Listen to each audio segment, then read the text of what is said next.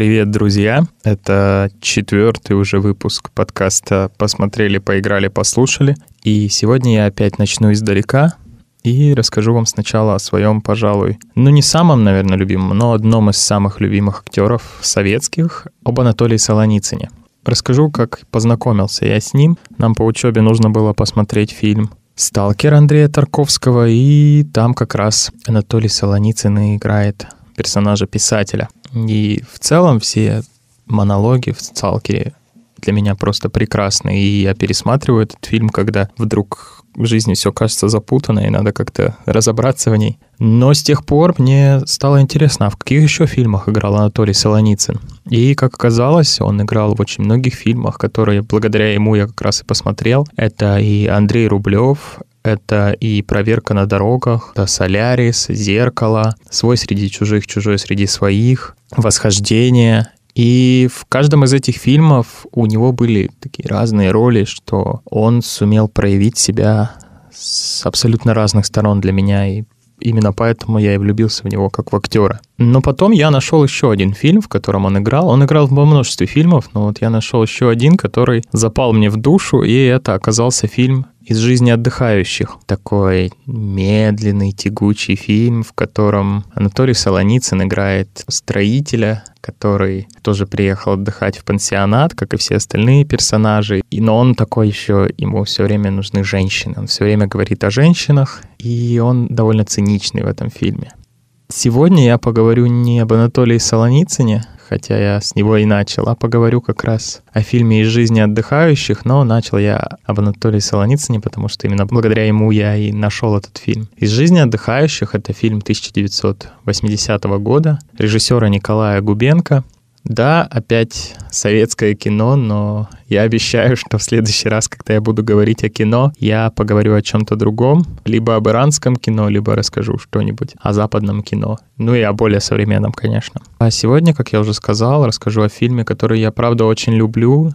А, это фильм «Из жизни отдыхающих», что интересно, когда я нашел этот фильм, я еще посмотрел, кто в нем еще играет, помимо Анатолия Солоницына, и оказалось, что там были Жанна Болотова, Ролан Быков, Георгий Бурков. Тогда мне уже совсем интересно стало, что это за фильм такой, с таким актерским составом, и при этом я как-то про него даже и не слышал. Казалось, что это фильм, который задумывался как мелодрама, но, к сожалению, из-за цензуры, которая не очень понравилась, что главный герой был врачом, который мечтает о большой карьере, он изменился жанрово. Основная любовная линия просела, потому что персонажа начали резать. Вот так врача, да. Жалко, что там не уточняется, что он хирург. Персонажа начали резать, он не раскрывался так, как изначально задумывал режиссер, и поэтому любовная линия, которая должна была быть главной в фильме, она просела. Но к счастью, это цензурирование сработало и во благо для фильма. Потому что режиссер больше внимания смог уделить персонажам, которые окружают пару главных героев. А персонажи эти — это чеховские герои, попавшие в эпоху советского застоя, и, что интересно, они туда очень гармонично вписываются, как влитые, можно сказать. Собственно, об этом и будет первая часть программы,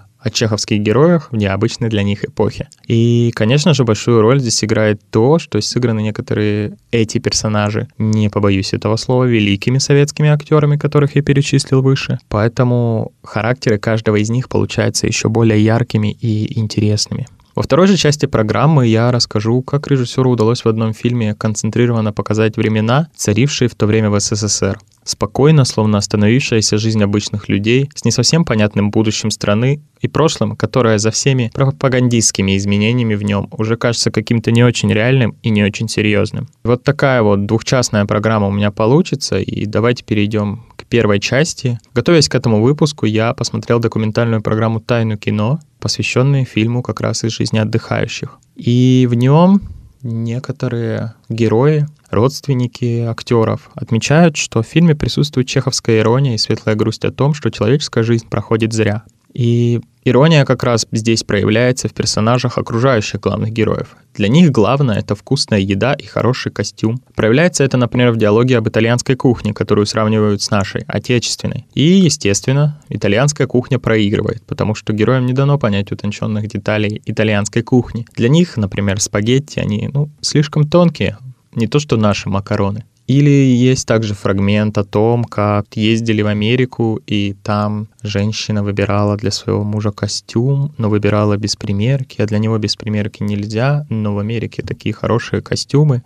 И да, и многие разговоры скатываются в такое вот мещанское, но для них это обычная жизнь. И вот как раз история про итальянские спагетти я вам предлагаю послушать в аудиофрагменте, который я подготовил. Сегодня их будет много, потому что, ну, все диалоги там просто прекрасны, и фильм состоит по большей части как раз из вот таких вот диалогов. Я тоже была в Италии как туристка. У меня осталось хорошее впечатление. Итальянцы? Они что? М? Макарон. Навалят полную миску. Угу. Они стоят у тебя внутри. Колом. Страшное дело. Это называется спагетти. Угу. А им хоть бы хны. Ну, конечно, искусства много. Угу. Соборы там всякие. Потом это Пентагон. То есть это Ватикан. Но насчет кормежки я бы не сказал. И макароны-то тонюсенькие, господи. Не то, что наши. Ну, что еще давали? Ну, ну винца там, стакан. Или фрукты. Или пиво. Вообще кормили-то не больно. И есть еще другая героиня, над которой режиссер также иронизирует. Это героиня Маргариты Серафимовны в исполнении Марии Виноградовой. Она всегда кого-то критикует или поучает. И американские музыканты, которых она видит по телевизору, и поют они как-то не так, и одеты тоже как-то странно. И более молодые девушки для нее ведут себя невоспитанно, не подают руки, когда здороваются. Да и как-то слишком развязно. Одеваются как-то вот так вот, что очевидно, что она хочет понравиться мужчине, и это очень некрасиво вот в таком обществе так себя вести. И ирония здесь заключается в том, что, думая, что, являясь неким нравственным ориентиром, Маргарита Серафимова на самом деле лишь упрекает новые нравы, при этом, например, сама не упускает момента, чтобы понравиться мужчинам, да и сама ведет себя не очень красиво, распуская сплетни о Надежде Андреевне. Это персонаж Жанны Болотовой, главная героиня. И вот как раз аудиофрагмент будет о том, как она критикует и обсуждает с другими людьми персонаж Жанны Болотовой, и как ей не нравится, что вот этот персонаж все пытается понравиться мужчинам. Слушайте, я вам сейчас все расскажу. Я уже о них такие подробности знаю. О, вы сегодня сногсшибательны. Надо же как-то развлекаться. Я буквально ослеплен. На сегодня у нас порridge на один. Англичане начинают утро только с этой каши. Слышали такой анекдот? Мы же не англичане, правда? Завлекалки какие-то на лбу накрутила. Обалдел совсем. Когда играют невинность в таком возрасте, вы меня извините. Она говорит, что... Все врет. А что? Она просто ловит здесь мужика, вот и все. Ей деваться-то некуда. У нее же ребенок. А вот светлая грусть здесь проявляется в разговорах главных героев. Алексея Павлищеве, в исполнении Регимантаса Адамайтиса и Надежде Андреевне, которую я уже упоминал выше. Они понимают, что позади уже большая часть жизни, но при этом не сокрушаются, а поэтому не впадают в депрессию, не демонстрируют какой-то глубокой драмы, а лишь меланхолично констатируют это, а в некоторых моментах и смотрят в будущее, которое все еще может быть. И я подготовил для вас один диалог главных героев, в котором они как раз и немножечко грустят о ушедших годах.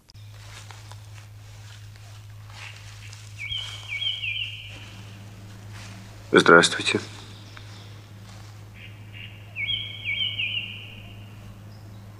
Здравствуйте.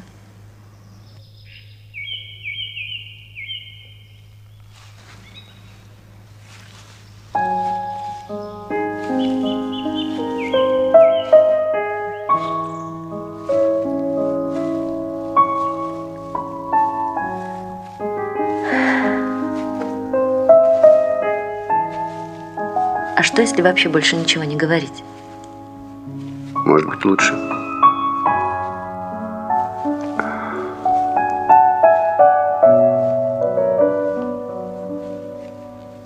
Хорошая погода. Вы очень находчивы. Хотя я тоже хотела погоде. Хотите, угадаю ваш следующий вопрос? Это не так уж трудно. Ну, попробуйте. Ну, как вам здесь на юге? Замечательно. Вы телепат? Нет, я такая же, как все. Обыкновенная. Покажите мне хоть одного человека, который считал бы себя таким, как все.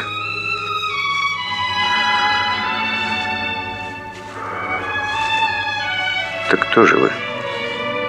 Я Надежда Андреевна. Алексей Сергеевич. Очень приятно. Мальчик, мальчик, мальчик. Не хотите отвечать, Надежда Андреевна? Да нет, почему же? В детстве я, как все, была почти вундеркиндом. А теперь я стала обыкновенным математиком, посредственной женой посредственного мужа. Правда, у меня есть дочь, Почти вундеркинд. как и все. Но не только главные герои выражают грусть по прошедшему времени. Например, героиня Тамара Якобсон с ее рассказом про первые годы после революции и про Маяковского.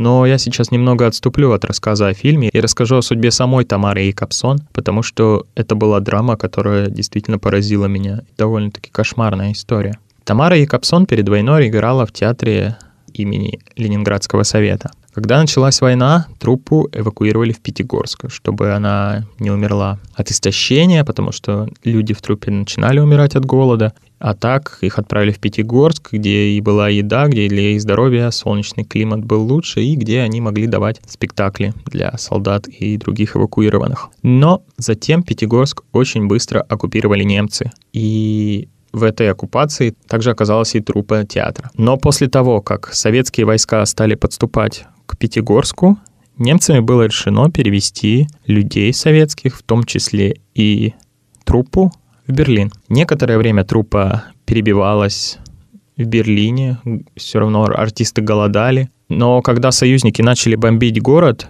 то часть труппы решила переехать во Францию, где безопаснее, чтобы не погибнуть. Там труппа и осталась до конца войны. А после конца войны труппу вызвали в Москву. И актеры думали, что получат новое назначение или их наградят за то, как они продолжали играть, даже несмотря на то, что возле Пятигорска были войска очень близко. Но нет, взамен наград, взамен новых назначений труппа получила репрессии за измену родине. Репрессирована была и Тамара Якобсон. После этого она играла в лагерных театрах до того момента, как ее выпустили из лагерей. Вот такая вот история, что попав в оккупацию, попав в плен врагу, в итоге люди вернулись в свою страну уже после войны и стали изменниками Родины. Это, кстати, напоминает фильм «Проверка на дорогах», о котором я говорил, и об отношении к пленным в Советском Союзе 40-х годов. Вернемся к фильму «Из жизни отдыхающих». И героиня Тамара Якобсон, как вы услышите в аудиофрагменте, это женщина-эпоха, самая старшая из всех. И когда смотришь фильм, то создается ощущение, что она не совсем принадлежит ко всему этому обществу. Она появляется неожиданно, не всегда понимает, о чем идет речь, переспрашивает, о ком вы говорите, о чем вы говорите. А потом и вовсе оказывается, что по своему происхождению она отличается от всех второстепенных персонажей. Но в итоге, кто она на самом деле, так мы до конца и не можем понять. Этим она мне, кстати, напомнила чеховскую Авдотью Назаровну, старуху с неопределенной профессией. И вот ее история тоже частично, частично напоминает одну из историй Авдотьи Назаровой, в которой та говорит Счет годам потеряла, двух мужей похоронила, пошла бы еще за третьего, да никто не хочет бесприданного брать. Детей душ восемь было. Ну, дай бог, дело мы хорошее начали, дай бог его и кончить. Они будут жить да поживать, а мы глядеть до них, да и радоваться. Совет им и любовь. Как раз героиня Тамара Капсон, она тоже рассказывает о том, что у нее было несколько мужей, но мы действительно так и не понимаем, кто же она такая, какое ее прошлое. Она просто рассказывает истории из жизни. И я опять предлагаю вам послушать аудиофрагмент, в котором как раз эта героиня, этот персонаж и рассказывает свою историю и то, как она познакомилась с Маяковским. Не смогу налить. Ольга Спасибо. Николаевна, вы обещали нам почитать свои мемуары. Да. Где они? Мой муж был знаком с Маяковским, с Есениным. Они здесь жили? Ольга Николаевна, это целая эпоха. Да, я эпоха. Хотите действительно, я вам почитаю из своего дневника. А вы ешьте. Как-то неудобно кушать, когда вы будете читать. Наоборот, в наше время была такая чудная ресторация. Это ой, летучая мышь. Там все читали стихи, дверь полуоткрыта, веют липы сладко, на столе забыты хлыстик и перчатка. Все ставили миниатюры. Это когда? Это начиная с шестнадцатого года. И кончая 17-м. Аркадий, ну, честное слово, что за шутки? Хотя бы в день моего рождения. Конечно, в семнадцатом было не до этого. Наша семья приняла революцию с радостью. Но я не об этом хотела говорить. И вот, помню, отец повел меня в летучую мышь. Это такой ресторан и театр одновременно. Интересно, что вы говорите? Балеев, он с таким искусством ставил эти миниатюры, что танцуешь, Катенька, польку, польку, папенька. А люди сидели, ели рябчиков, пили. И при этом прекрасно себя чувствовали. Как там у Маяковского-то? Позднее я сама познакомилась с Маяковским, и он подарил мне свою книгу с надписью «Хорошая книга с плохими стихами Оленьки». Кажется, это было в Поволжье в 22 году. Мы помогали голодающим. Наше поколение думало об одном. Чем можно помочь? А потом Маяковского не стало. Мы не могли поверить. Жалко очень. Тонкий, умный, всегда веселый Маяковский. Светить всегда, светить везде, До дней последних донца. Светить и никаких гвоздей. Вот лозунг мой и солнца. Да, это была сложная эпоха.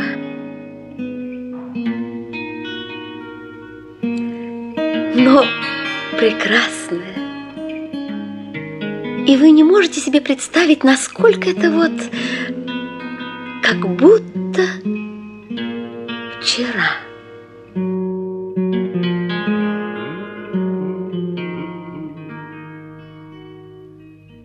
И, наконец, еще одно чеховское, как мне кажется, в этом фильме, это то здание пансионата, в котором происходит все действие фильма, собственно, практически все. Это старое дореволюционное здание. Это был, скорее всего, чей-то особняк. В этом особняке время словно бы застыло, действительно, потому что все там такое очень старое. Само здание видно, что построено еще в Российской империи, но при этом внутреннее убранство уже не имперское, оно уже советское, вся мебель, телевизоры и все такое прочее, но все это такое старое. Это видно, что не недавно это было там установлено. И не очень понятно, чем занимаются герои там, потому что речь идет о каких-то процедурах, но мы эти процедуры не видим ни разу. И жизнь там такая довольно праздная, она просто проходит в занятии ничем. И вот это вот чеховское ощущение как раз того, что жизнь человека проходит просто так, да еще и вот в такой какой-то эпохе, в которой все застряли. Это здание тоже работает над этим. И последняя деталь, которую бы я хотел отметить в совпадении чеховских произведений и фильма «Из жизни отдыхающих», это деталь, которую отметила Эмма Артемьевна Полоцкая. Это исследовательница творчества как раз Антона Павловича Чехова. И отметила она два противоположных отношения его героев к окружающей действительности. Одно — инертное, когда человек подчиняется слепой власти быта и теряет волю к сопротивлению.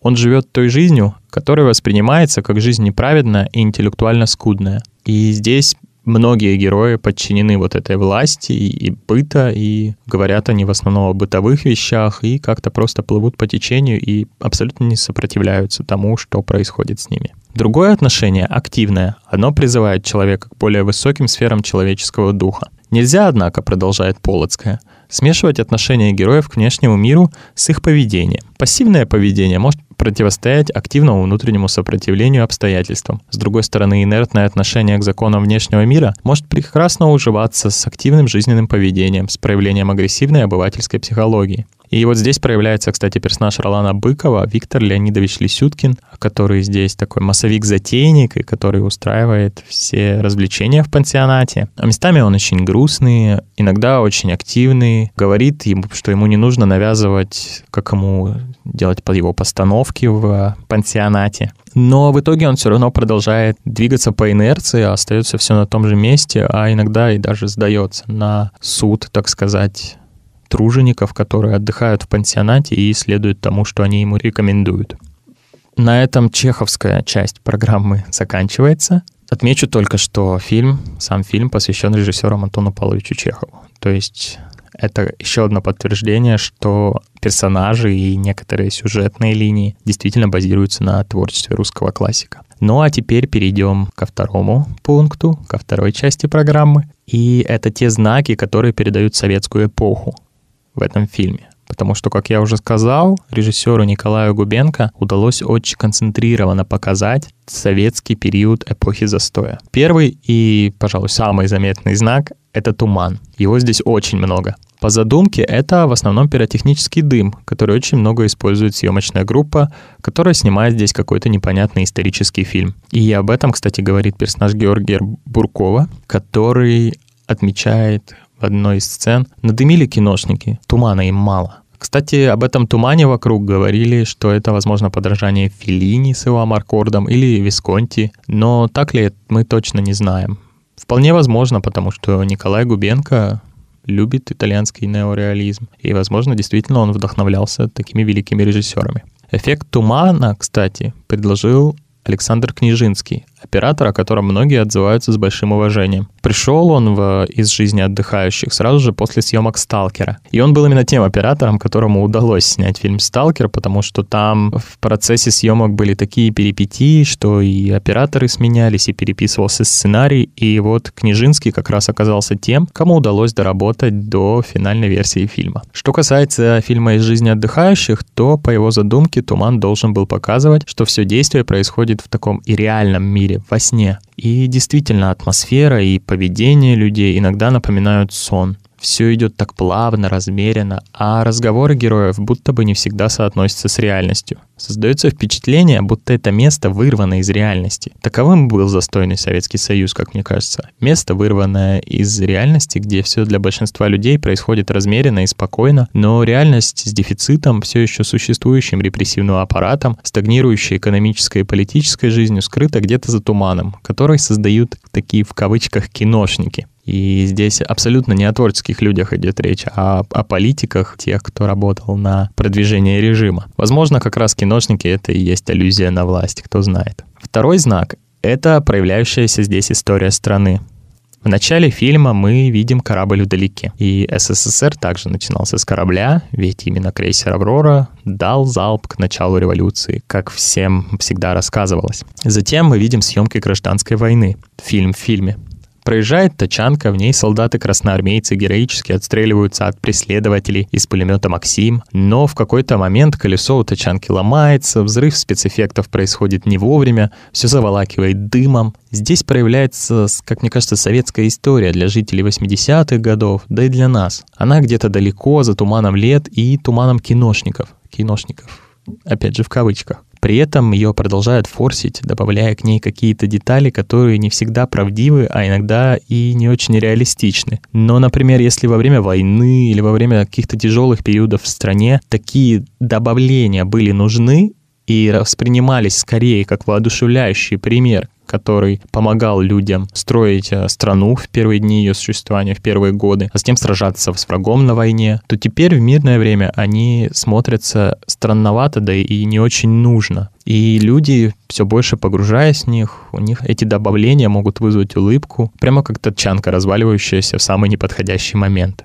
Также на знак истории работает появление человека с цветами, который постоянно ищет, где же здесь жили Пушкин, Чехов, Толстой. Это вот такой советский человек, концепт советского человека, созданный государством, который на самом деле гуляет по тому курорту и все пытается найти свои корни, найти русских классиков. И всегда ему показывают, где же можно найти эти корни русских классиков. Но он, находя одного русского классика, продолжает искать других, и при этом у него всегда один и тот же букет в руках. Поэтому неизвестно, устраивает ли его находки или нет. Другая деталь, которая напоминает о советском режиме, это то, что все было регламентировано. Например, в одной из сцен в столовой работница столовой говорит главному герою, что место, на котором он сидит, это не его место, и указывает, куда ему нужно пересесть. А пересесть ему нужно на соседний стул за тем же столиком. Вот, вот так вот. Нужно сидеть на своем месте. При этом с ним никто не сидит. Никто к нему не подсаживается, никто не занимает это место. Но вот, вот именно это место уже э, за ним записано, и ему нужно там сидеть. Также, когда Аркадий Павлович в исполнении Георгия Буркова, это дипломат-повар, и Анатолий Солоницын, это Толик Чикин, просят Ролана Быкова это Виктор Леонидович Лисюткин, тот самый массовик-затейник, еще раз позвать цыган, тот довольно канцеляристски отвечает, что они по смете всего один раз в заезд. Да и в сцене, когда местные актеры не хотят использовать весь реквизит, который был сделан, Лисюткин восклицает, что этот реквизит нужно использовать, потому что за него уже уплачено. Также трудящиеся могут диктовать, как творческим людям делать свое творчество. Это, кстати, возмущает Лисюткина, как я уже говорил выше. А еще является моим самым любимым моментом в фильме. И давно не было фрагментов по меркам сегодняшней передачи. Поэтому я вам предлагаю послушать, по-моему, в рамках фильма вот создалась такая легендарная тройка Бурков, Быков, Солоницын, и у них, по-моему, получилась великолепная беседа.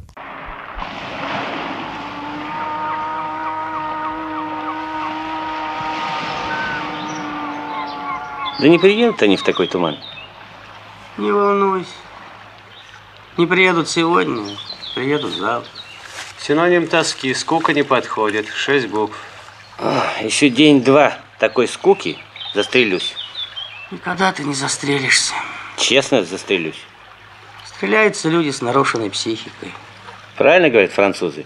Шершеля фам. Вот, в прошлом году. В Сочи. Я был на лечении. За 24 дня ни одного лекарства, ни одной процедуры. И хоть бы что, ничего не брало. А почему? Потому что женщин там была тьма тьмущая.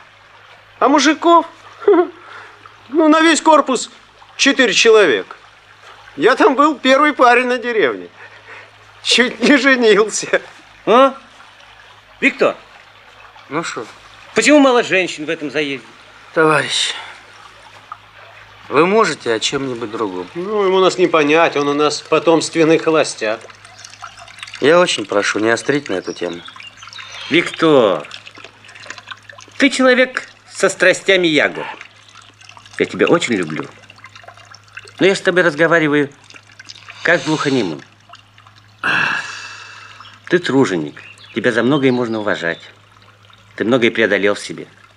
Ну, извини меня, почему еще раз нельзя пригласить цыган? Убей бог, не пойму. Там такая солистка. Цыганский ансамбль по смете один раз в заезд. Да бог с ними, с цыганами. Надымили эти киношники. Мало им тумана. Обидно. Что тебе обидно? Мы огромнейшая страна с колоссальными людскими ресурсами. А у тебя в пансионате женщин раз-два и общался. Вы законченный пошляк. А вот вы, деятели культуры, Да. очень своеобразная публика. Очень. Так. Вы часто лезете в бутылку не по делу. Ну, действительно, почему еще раз нельзя пригласить цыган? С солисткой. Своеобразный. Не более своеобразный, чем вы. Мы своеобразны, когда речь идет о нашей профессии. Когда в культуру вторгаются люди несведущие. Понимаете, сейчас каждый отдыхающий знает, как делать искусство. А я вот не рискнул бы тебе, как дипломату, Рекомендовать, как тебе там то все, пятое, десятое, делать свою внешнюю политику. Ну ты мне льстишь. Я всего-навсего мелкая сошка. И не рискнул бы говорить Толе, как ему там лучше строить дома. А про культурную массу работу все все знают. И про театр знают, и про музыку, и даже про живопись иногда. Товарищи, давайте каждый заниматься своим делом. Если человек не любит стихов Маяковского, пусть так и скажет. Я не люблю Маяковского, но я в вопросах поэзии некомпетентен. А то сейчас все все знают. Я опять не прав. Конечно. Во всем нужен дифференцированный подход. А у меня что, по-твоему?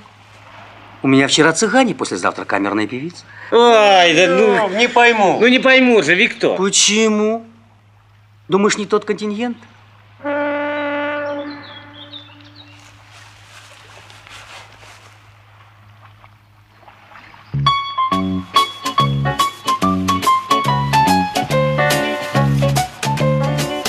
Продолжаем, и еще одна деталь — это персонажи, которые хают все западное и говорят, что наши нравы и музыка лучшие. Это, как я уже упоминал, Маргарита Серафимовна.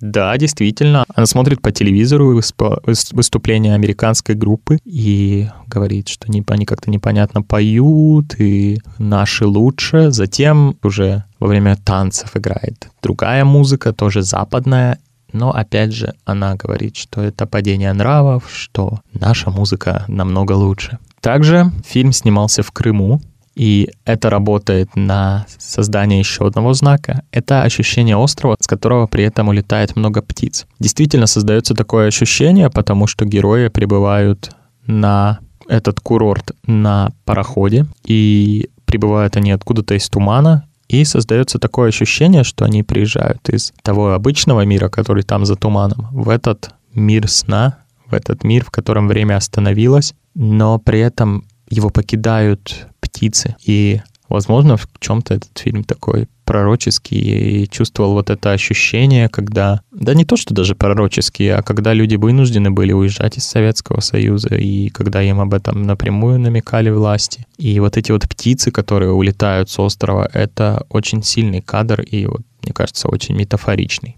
И еще одна вещь — это общение лозунгами. Этим особенно грешит Аркадий Павлович, повар-дипломат в исполнении Георгия Буркова. Вот несколько его фраз.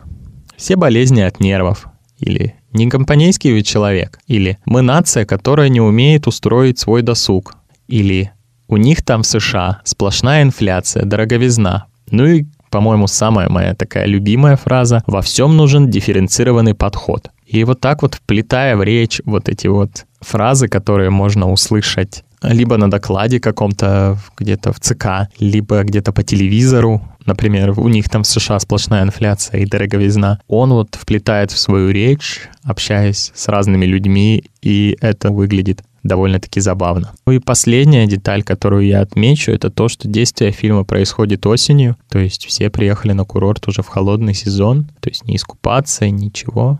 И осень, мне кажется, тоже выбрана не случайно, потому что осень — это период упадка, период, когда все засыпает, когда природа начинает умирать уже. И 80-е годы — это как раз период упадка Советского Союза и вот уже последнее перед тем, как наступит зима и развал СССР. На этом на сегодня все. Сегодня и у меня по ощущениям моим получилась меланхоличная программа, прямо как меланхоличное настроение фильма «Из жизни отдыхающих». Если вы еще не видели фильм «Из жизни отдыхающих», то посмотрите его. Он очень короткий на самом деле. По-моему, он идет где-то 1 час 19 минут. Но он, правда, стоит того, потому что все диалоги героев и вся вот эта драма человеческой жизни, прожитая зря, она прекрасна в этом фильме. А также, мне кажется, это интересно увидеть чеховских персонажей в других реалиях и увидеть то, как органично они вписываются в эти новые для них реалии. Спасибо вам за прослушивание этой передачи и предыдущих, и следующих. Спасибо заранее. И с вами был Андрей. И до новых встреч. Пока-пока.